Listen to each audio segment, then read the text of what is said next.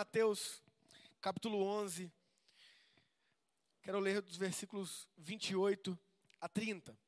Um texto curto, um texto rápido, mas um texto com riquezas profundas e maravilhosas para nossas vidas. Acompanhe a leitura, Evangelho de Mateus, capítulo 11, versículos 28 a 30. Diz assim: Palavras de Jesus: Venham a mim, todos vocês que estão cansados e sobrecarregados, e eu lhes darei descanso. Tomem sobre vocês o meu jugo, deixem que eu lhes ensine, pois sou manso e humilde de coração, e encontrarão descanso para a alma. Meu jugo é fácil de carregar, e o fardo que lhes dou é leve. Eu quero começar nessa noite explicando para vocês o que é o jugo. O jugo. Eu quero mostrar como imagem. Pode colocar, por favor, a imagem aí, Heber, na nossa tela. O que é o jugo? Já foi? Aqui temos dois bois.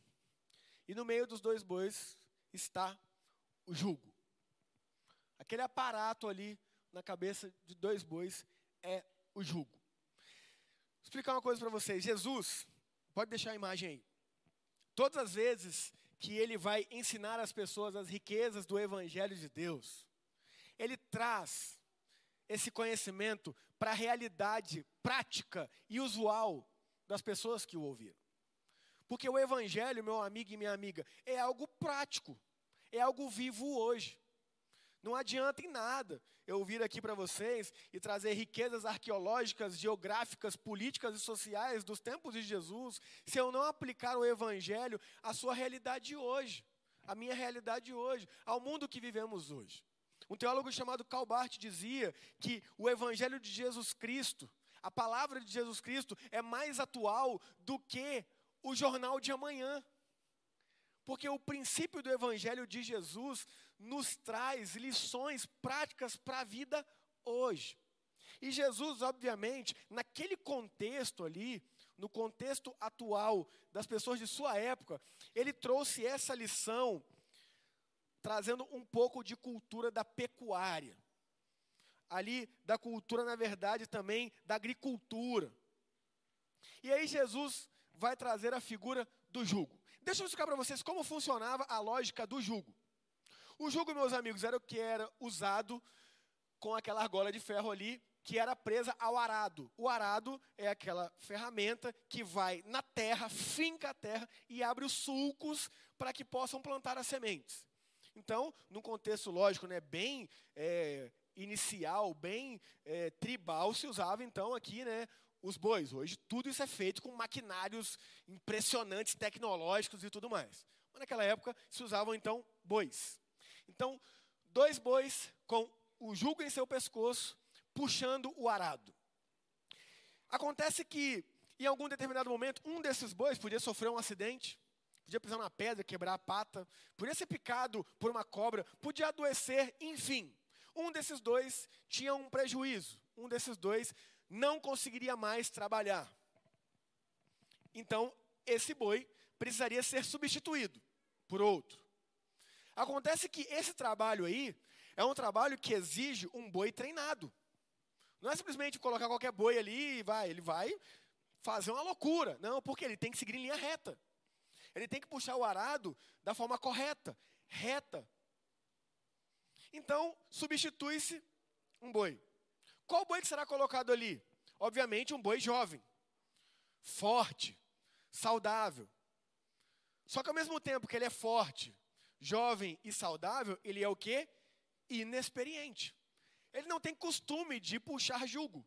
Ele não tem costume de carregar o arado.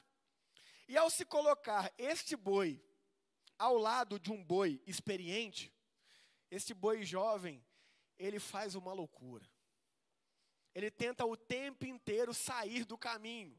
Ele tenta o tempo inteiro fazer o que ele quer. E fica todo o trabalho nas costas de um único boi. que não só precisa manter a linha reta, puxar o arado, como conter o ímpeto do boi jovem que quer o tempo inteiro sair.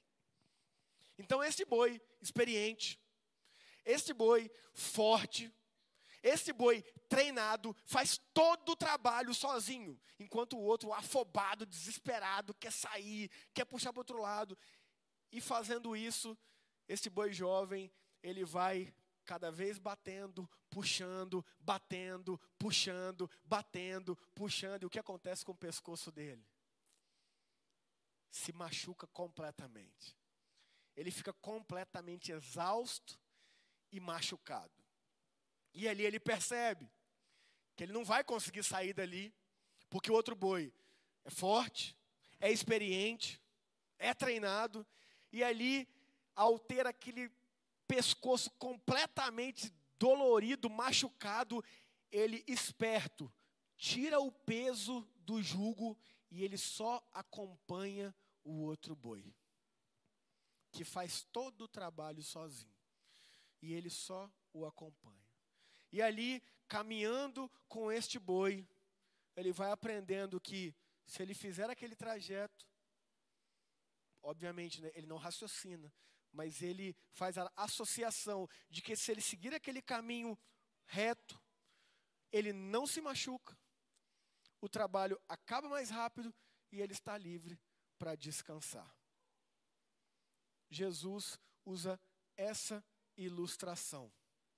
E agora então eu quero reler o texto com vocês, com esse conhecimento do jugo e mostrar a lição que Jesus tem para nós nesta noite. Jesus começa dizendo: Venham a mim todos. Eu já quero destacar aqui a primeira coisa. O chamado de Jesus, meu amigo e minha amiga, é para todas as pessoas. Jesus não faz acepção. Jesus não escolhe classe social. Jesus não escolhe cor de pele. Jesus não escolhe nível de intelectualidade. Jesus não escolhe orientação sexual. Jesus chama todos sem distinção. O chamado de Jesus é o chamado universal. Entenda uma coisa: isso começou em Jesus Cristo. Entenda a riqueza do cristianismo, do evangelho de Cristo. Antes de Cristo, meu amigo e minhas amigas, as religiões, elas eram exclusivas da sua nacionalidade. Cada povo tinha o seu Deus.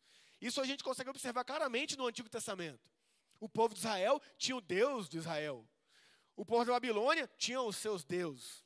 Os árabes tinham os seus deuses. E ali eles se degladiavam, porque era uma guerra não só entre homens, mas entre deuses. O meu Deus é mais forte que o seu. Por isso que no Antigo Testamento vemos ali Deus sendo apresentado como Deus dos exércitos.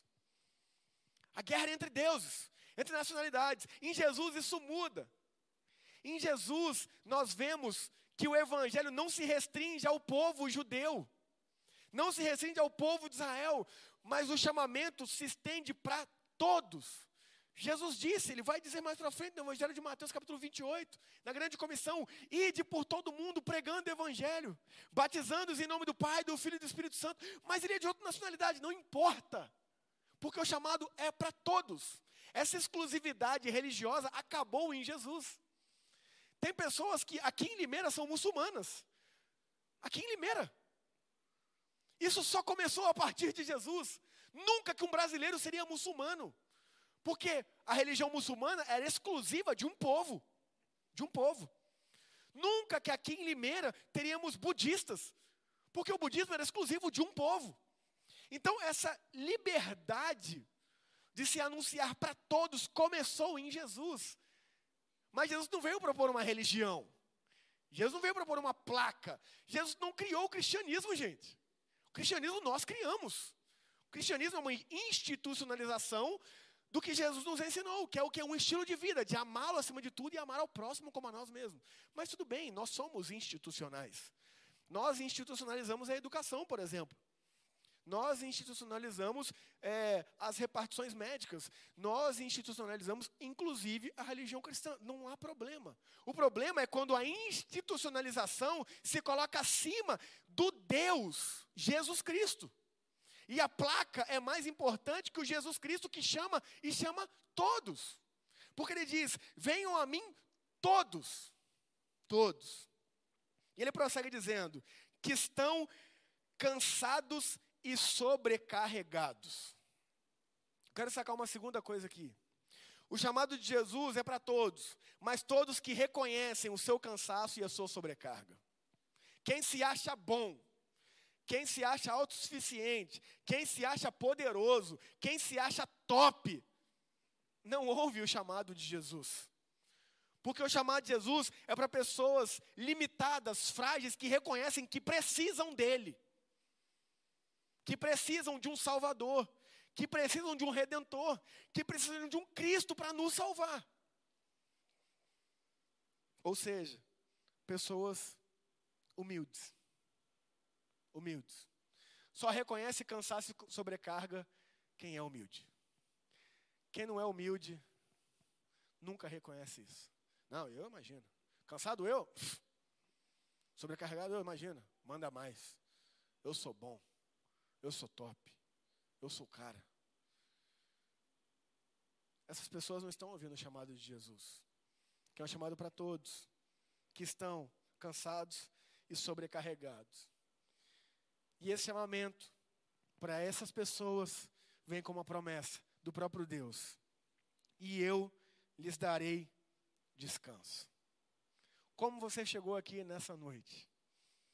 Como chegamos aqui nessa noite? cansados, sobrecarregados, desesperados, aflitos, ansiosos, preocupados. Jesus nos chama hoje a descansar nele. Você viu quem ganhou? Você viu as fraudes? Você viu o STF? Você viu a corrupção? Você viu o preço das coisas? Jesus nos chama hoje para descansar nele. Essa mensagem, meus amigos, quando foi pregada, ela foi pregada num contexto de dominação romana. O povo era oprimido sobre altos impostos do Império Romano. E simplesmente por não pagarem, morriam.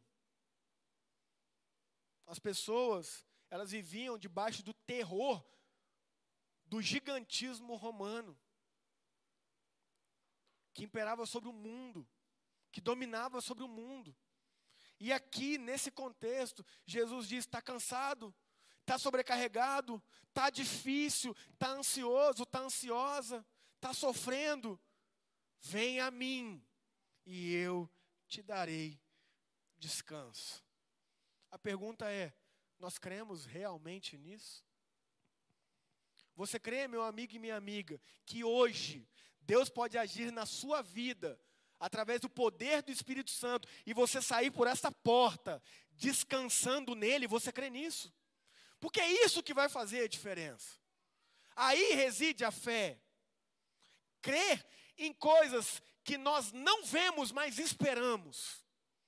Mas como, pastor? Eu saio por essa porta e eu vou ver tudo que está sendo noticiado.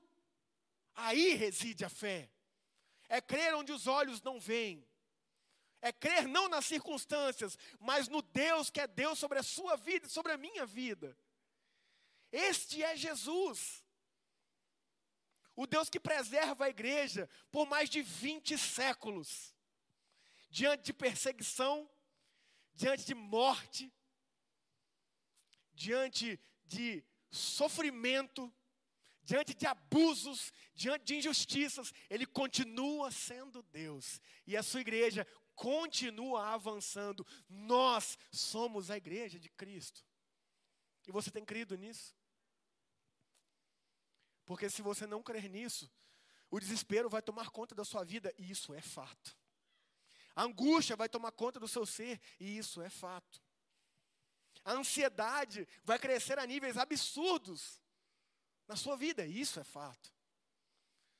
Mas o que é fato acima disso tudo é que existe um Deus que chama a mim e a você e chama todos sem distinção, que reconhecem a sua fragilidade e estar cansados e sobrecarregados para descansarem nele. Eu quero descansar nele, meu amigo e minha amiga. Eu quero olhar para as circunstâncias e sim, fazer uma leitura realista. Mas eu quero ainda mais olhar para o meu Deus e falar: Deus, o que os meus olhos veem é de se desesperar, mas o que a minha fé crê me faz descansar. Frase de Instagram, hein? É, gravou? Se você me marca. Esse é o Deus que nós cremos, o Deus da Escritura. E ali ele começa a dar uma lição prática. Ali no versículo 29, ele diz assim: Tomem sobre vocês o meu jugo. Vou colocar a imagem do jugo. O meu jugo. Então, quando ele faz essa analogia, as pessoas ali, acostumadas com essa cultura da agricultura, da pecuária, elas já. Opa, opa, peraí. Então, olha o que ele está falando. Tomem sobre vocês o meu jugo. Peraí. Então, se é o jugo de Jesus, quer dizer que ele está de um lado e eu estou de outro. É isso mesmo. É isso que ele está ilustrando aqui. Deixem que eu lhes ensine. Você lembra? O boi experiente está de um lado. Quem está do outro? O boi jovem, desesperado, ansioso, que quer fazer as coisas do seu jeito. E esse boi se desgastou. E esse boi se cansou. E esse boi está completamente exausto somos nós. Tentamos fazer tudo do nosso jeito, a nossa maneira, debaixo das nossas forças, segundo o nosso conhecimento, segundo o nosso estudo, segundo a nossa capacidade, e assim nos desgastamos, assim sofremos, assim batemos cabeça e assim ficamos exaustos e exaustas. E Jesus aqui nos chama Tomem sobre vocês o meu jugo e deixem que eu lhes ensine, pois sou manso e humilde de coração. O que é ser humilde? Eu vou não me deter muito para explicar. Humildade é você considerar o outro superior a você mesmo. Isso não quer dizer se rebaixar. Humildade é você reconhecer que você é limitado, que você é melhor que ninguém, que o pecado do outro apenas é diferente do seu, e isso não te faz ser melhor ou maior que o outro. Humildade é a única característica que aquele que diz ter já perdeu. Eu sou muito humilde, perdeu. Não, eu sou humildão. Humildão. Humilde ano passado. Agora, sou humildaço. Eu sou a pessoa mais humilde que eu conheço. Perdeu, não é, mãe? Escreveu um livro as dez pessoas mais humildes do mundo e como encontrei as outras nove. Não é mais humilde, virou arrogante. Humildade é uma característica que o outro diz a você, a seu respeito. Humildade. Só que tem uma característica aqui, que é a característica chamada manso. E o que é ser manso? A gente já pensa num cachorro manso, né? O que é um cachorro manso? É aquele cachorrinho que você vai passar a mão, ele todo quietinho. Tá?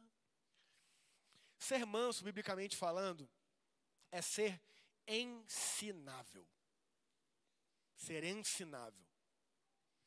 Ser ensinável é uma característica da pessoa mansa. Já viu um arrogante aprendendo algo?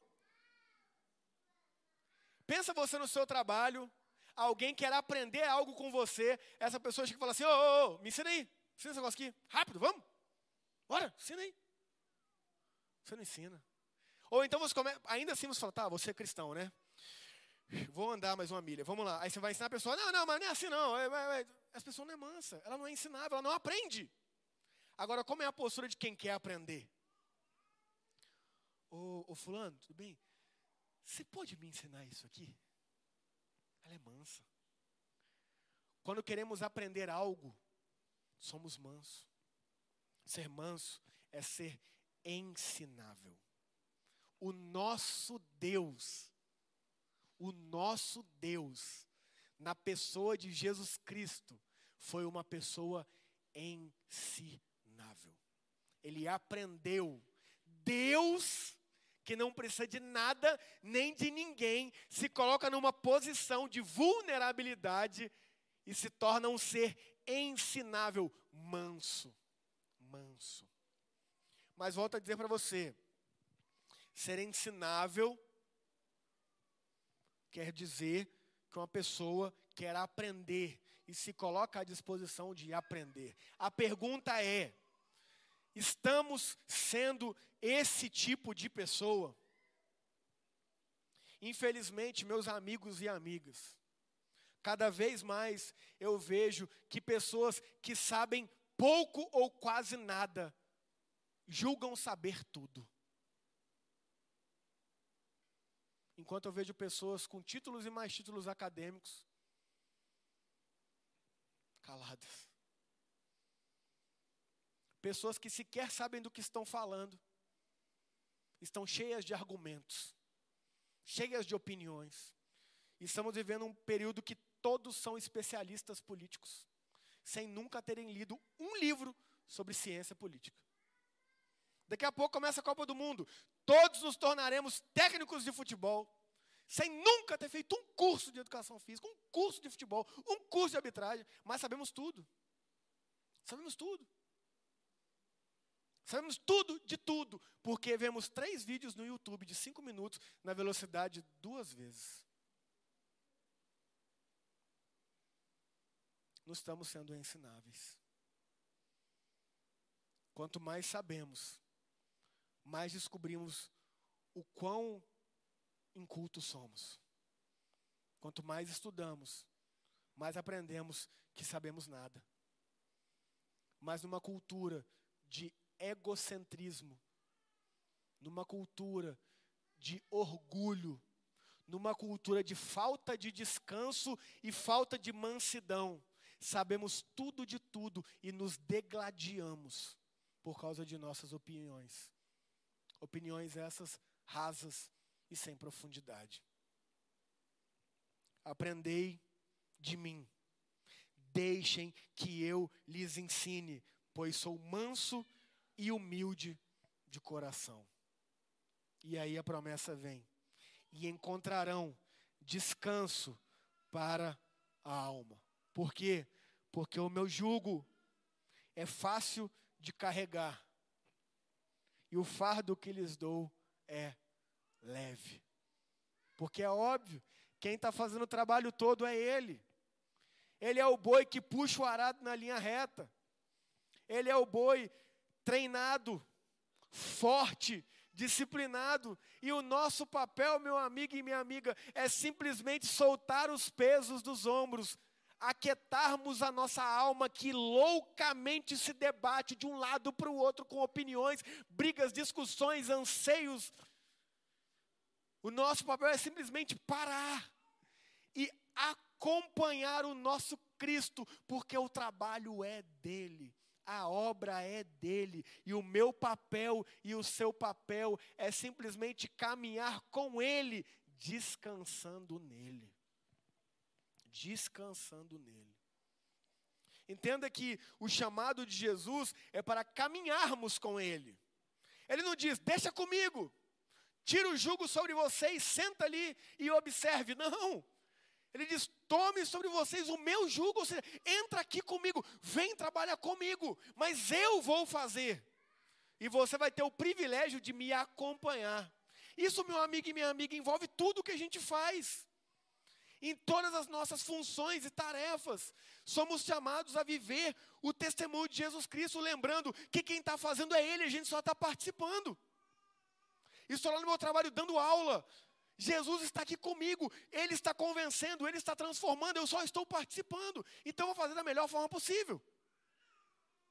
Mas o resultado é dele. Eu estou no meu escritório, eu estou na academia, eu estou no meu treino, eu estou no meu estudo, eu estou na minha faculdade, eu estou no meu negócio, eu estou no meu empreendimento, eu estou na minha startup, eu estou ali para ser reflexo de Jesus Cristo, amando a Deus, amando ao outro dando o meu melhor, me empenhando ao máximo, sendo manso, ou seja, ensinável, aprendendo, ouvindo do outro, buscando formação, buscando conhecer buscando aprender. Mas quem vai dar o resultado final, quem vai fazer a obra verdadeiramente é Deus. O nosso papel é caminhar com Ele, e uma vez que temos a convicção de que estamos caminhando com Ele, temos descanso para nossas almas. Você crê nisso? Você realmente crê nisso? Essa semana eu me vi muito inquieto, muito ansioso, muito inseguro, muitas dúvidas, muitos questionamentos, diante de tudo. E ali conversei com a minha esposa, conversei com alguns amigos. E fiquei, Deus, o Senhor me promete a paz que excede o entendimento. Pessoas que estavam morrendo tiveram essa paz. Pessoas que estavam sendo perseguidas, pessoas que estavam sendo torturadas, pessoas que foram apedrejadas, desfrutaram dessa paz. O Senhor é o mesmo Deus. O Senhor não mudou. Por que eu não estou tendo essa paz? E aí esse texto me vem à mente. E ali eu me lembro que eu não estou sendo ensinável, que eu não estou sendo humilde, que eu estou achando que tudo vai ser resolvido segundo a minha capacidade, que tudo vai ser resolvido segundo o meu conhecimento, que tudo vai ser resolvido segundo as minhas estratégias. Mas Deus me chama para caminhar com Ele, descansar nele. E crer que, independente do cenário, seja ele qual for, Ele continua sendo Deus. E Ele continua chamando todos, todas, cansados, cansadas, sobrecarregados, sobrecarregadas, para andarem com Ele, caminharem com Ele e descansarem a alma nele. Ali o meu coração se aquietou. Ali eu comecei a desfrutar dessa paz, porque nada mudou. Nada mudou. Mas Deus me mudou. Eu mudei. E esse chamado continua para nós hoje, meus amigos e amigas. Bem provável que a gente saia por essa porta hoje e nada tenha mudado lá fora. Mas Deus nos dá a capacidade de mudarmos hoje aqui dentro. E quando eu falo aqui dentro, não é aqui dentro, é aqui dentro.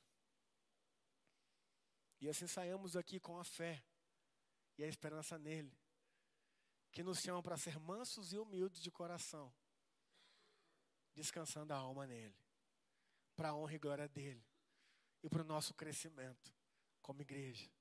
Amém? Que Deus nos abençoe e feche os olhos. Vamos orar mais uma vez. Pai, obrigado por Jesus Cristo. Obrigado, Deus, porque o Senhor tem princípios que norteiam a nossa vida, independente do momento que estamos vivendo. Obrigado, Pai, porque o Senhor nos traz uma vida, um estilo de vida que nos traz a paz não segundo aquilo que a gente espera humanamente, mas que nos traz a paz porque nós sabemos em quem nós temos crido e nós estamos certos que é poderoso. O Senhor é o Deus criador de tudo, Pai. O Senhor é o Deus que chama todas as estrelas pelo nome. O Senhor é o Deus, Pai, que tem todo o universo que, segundo os físicos, é infinito na palma da sua mão. E este mesmo Deus entra na história, no plano cronológico terrestre e humano, e se faz um menino. Cresce, desenvolve, se torna um homem, o um homem Deus, que morre a nossa morte, que nos livra da condenação eterna do pecado, que nos dá a eternidade como herança, mas nos ensina a, enquanto estivermos aqui, desfrutar do descanso das nossas almas, aprendendo com Ele, que é manso e humilde de coração. Deus se tornou ensinável. É constrangedor demais, Pai. Porque enquanto o Senhor vem aqui e se torna ensinável, nós queremos simplesmente o tempo inteiro ensinar. Enquanto o Senhor vem aqui para servir, nós o tempo inteiro queremos ser servidos. Tenha misericórdia de nós, Pai. Nos conduza segundo o estilo de vida de Jesus Cristo, o nosso Salvador, o nosso Redentor, para que possamos desfrutar da paz que excede a todo entendimento e que possamos ter descanso das nossas almas. E que diante, Pai, do mundo caótico que a gente enfrenta, que as pessoas possam olhar para nós e ver reflexo de Jesus Cristo e perguntar como que você está em paz? Como que você está tranquilo? E que assim possamos testemunhar para essas pessoas sobre o poder do nosso Senhor Jesus Cristo, em amor e humildade.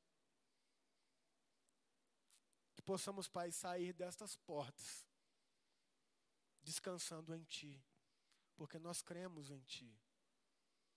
Essa é a nossa oração. No nome santo de Jesus. Amém e amém. Agora, meus amigos e amigas, recebam a benção do Senhor. Que a graça do nosso Deus e eterno Pai, que o poder e a influência do Espírito Santo, e o amor imenso e constrangedor amor de Jesus, esteja sobre nós e pecavinato, mas não apenas sobre nós, mas sobre todos os filhos e filhas de Deus ao redor da terra. Amém.